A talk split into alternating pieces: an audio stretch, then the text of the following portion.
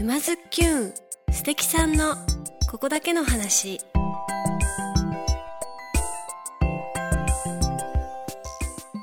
皆さんこんにちは沼津きゅんナビゲーターのまゆかです。静岡県沼津市よりお届けしているこのポッドキャストは人生を楽しむクリエイターにリレー形式でインタビューしております。今回はいつものリレー形式で山本被服株式会社取締役山本亮さんからのご紹介で有限会社山香水産代表取締役小松博さんインタビューです。よろしくお願いします。よろしくお願いします。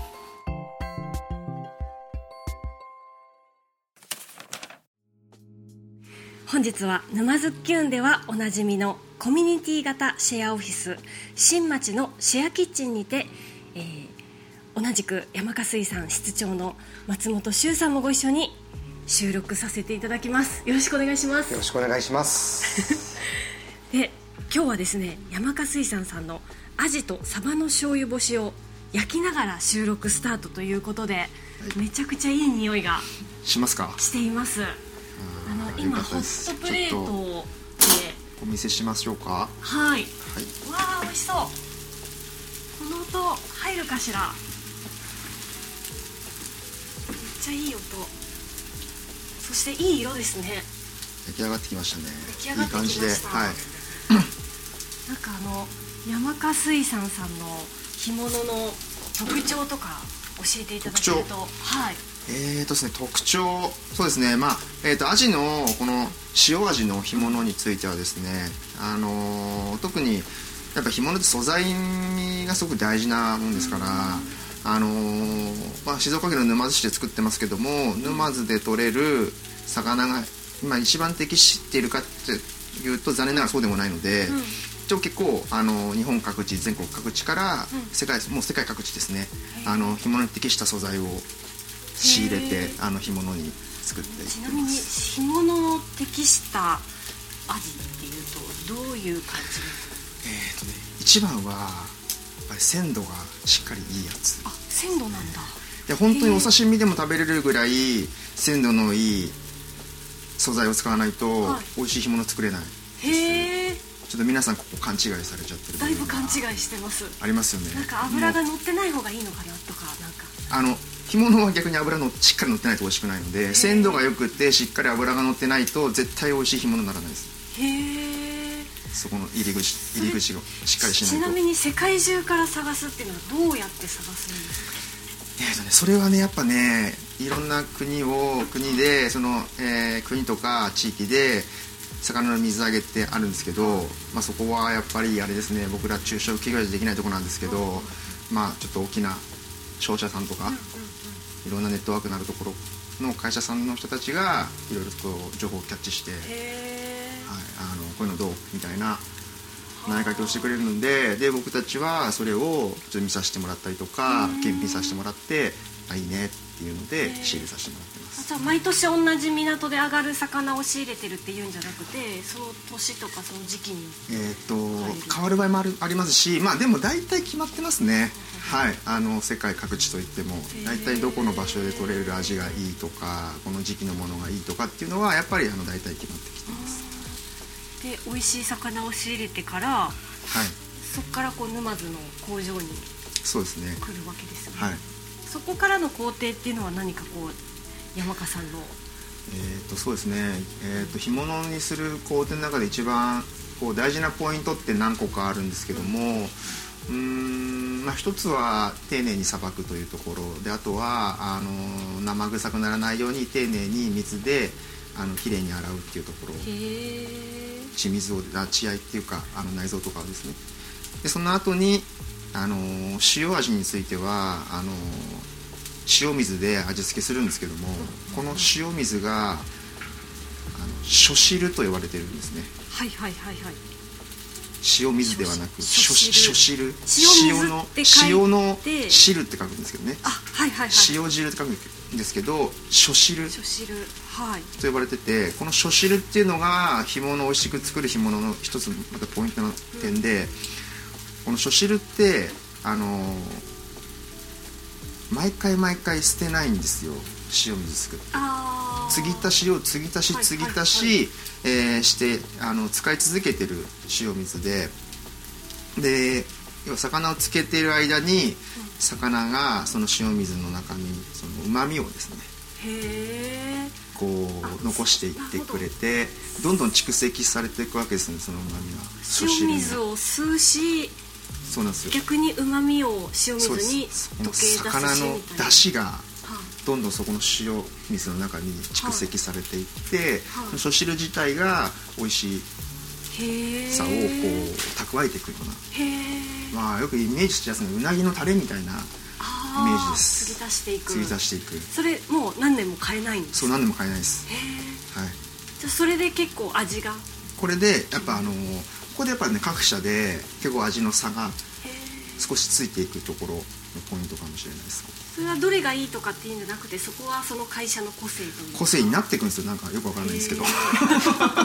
自然と何年も まだ各社が各社でやっぱ好みの仕入れる魚も違いますし。ああはそうか、仕入れのところから違う。そうそこでやっぱあのもともと持ってる魚のうまみであったりとかその油あったりも違うのでそこでやっぱ各社の特徴が出てくる点かなと思います。でそれつけて今度こう干し始めるわけですよね。そうですね。あの味付けした後、はいまあ、干しはいの工程が入るんですけども、まあ、干すところも、まあ、今はそうですねもう天日干しっていう製法で干物を、まあ、100%作られてる会社さんとはほぼほぼないと思いますもうでそれやっぱ、まあ、天候に左右されちゃうっていうのと、まあ、生産性も上がらないっていうところと、であとは今はあれですねやっぱりちょっとまあ大気がどれだけ綺麗かっていうところを気にされるあのお客さんもいらっしゃるので、はいはいはい。やっぱ天日干しっていうのはあのまあ一部あったとしてもまああの一般的には機械干しが主流です。はいははいいはいはい。であとえっ、と弊社の場合はあの、まあ、もちろん機械で乾燥させてるんですけど冷風冷風除湿乾燥っていう乾燥機。もともと発症した理由っていうのはそのやっぱ気候が良かったからなんですけどもはいはい。が。でそこですごく大事なのがやっぱ風なんですね干物作りで。で干物作りに大事な風があのこれもこの地域特有の言い方かもしれないですけど習い風っていう風がですね、吹くんですよはい。沼津は。その習い風が干物を美味しくする秘訣なんですけどそれがあのー要は湿度の少ないカラッとしたその秋に吹く風が一番適していると言われてて、はい。でその、えー状態を、まあ、再現しているというかというかそう近しい形にしているのがその冷風除湿って乾燥方法はあですねすごい要所要所にこだわりがたくさんあるんですね。へえで出荷してそこでああれですよね冷凍とかでその後そうですね。あの、まあ、今冷凍しまあ干物ももうあの保存食っていう機能はもうないうんないんですよ。うんもう昔の本当はい昔のイメージの、はでもちろん常温だと腐敗してしまうので、まあ、冷凍して、はい。あの保存して全国に出荷していくっていうような形です、はい。で今まさにホットプレートでいい色に焼き上がっているのがそのまさに今のこだわりがたっぷり詰まったはい、干じゃあまアジの方から取ります。美味しそう。なんか分厚いですね。なんか。僕あの他のそんなにうん比較したことがないですけど、うんしっかりとふかふかふかしてしるっかりとやっぱあの身厚な脂の乗ったやつをもう脂が乗っててピカピカわ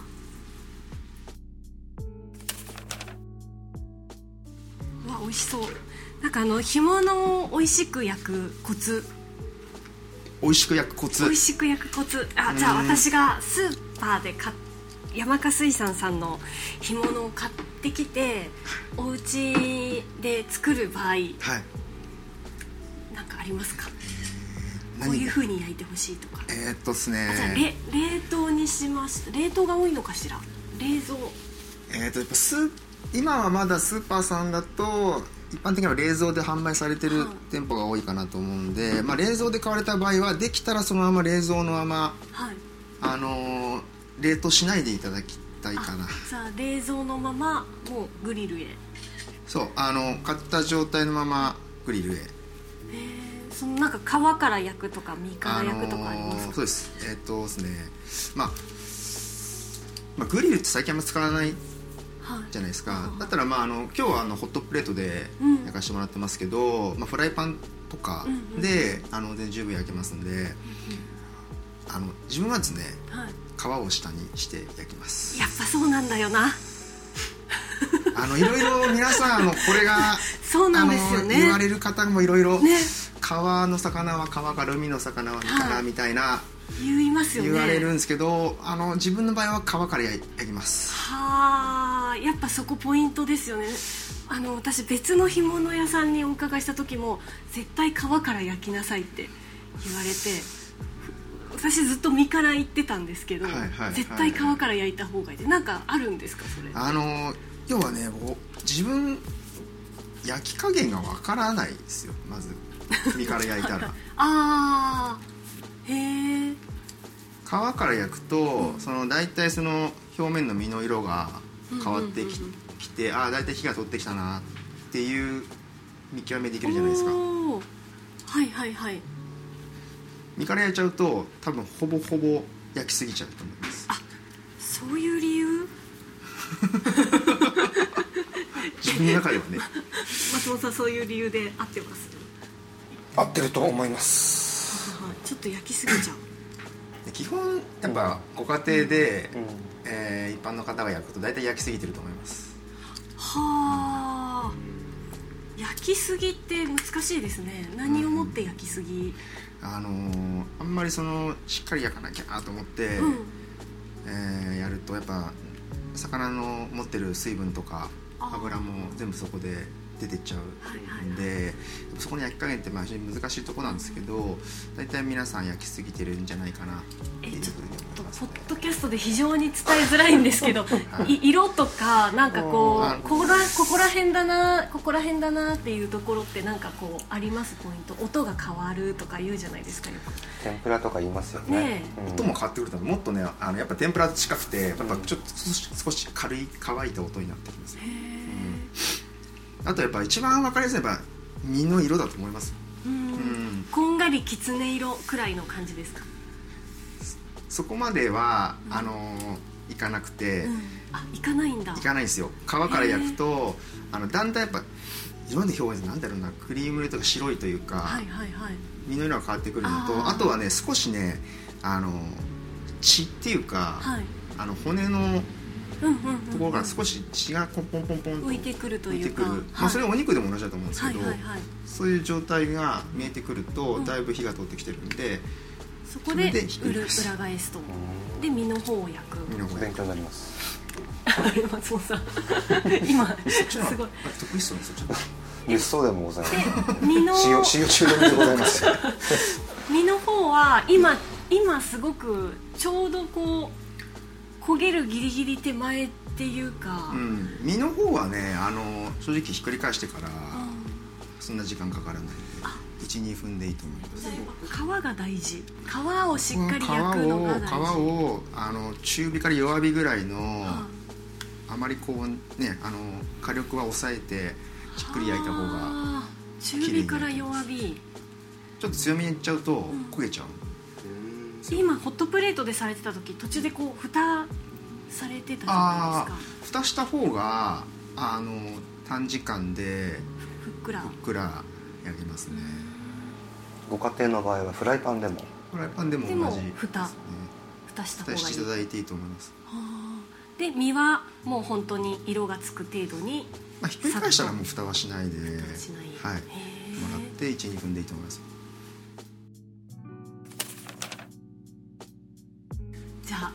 いうちに。はい。食べて食食べましょうか。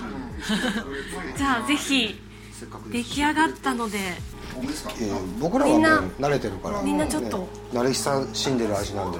え私食レポ？できるかな？そうですよ。ちょっと自信ないですけどどっちから食べた方がいいとか多分こっありますちの方が味食べていただいた方が、うん。あの塩味で味がう薄めていったらあめっちゃ美味しそう。えこれめっちゃいいところ食べていいですか？あいただきます。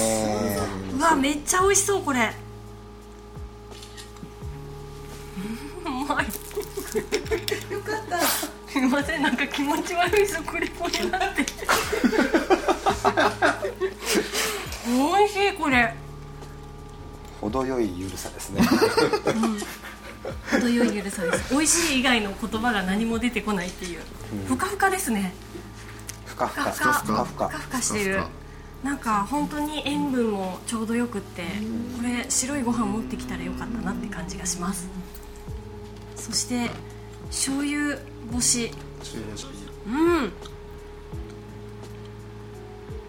うまいです。めちゃめちゃうまいです。食レポがうまいと美味しいしかない気がするんですけど。他なんて言っていい？のあの表面 表面の色合いに比べて中身が本当に綺麗なお魚であのとりあえず美味しいです。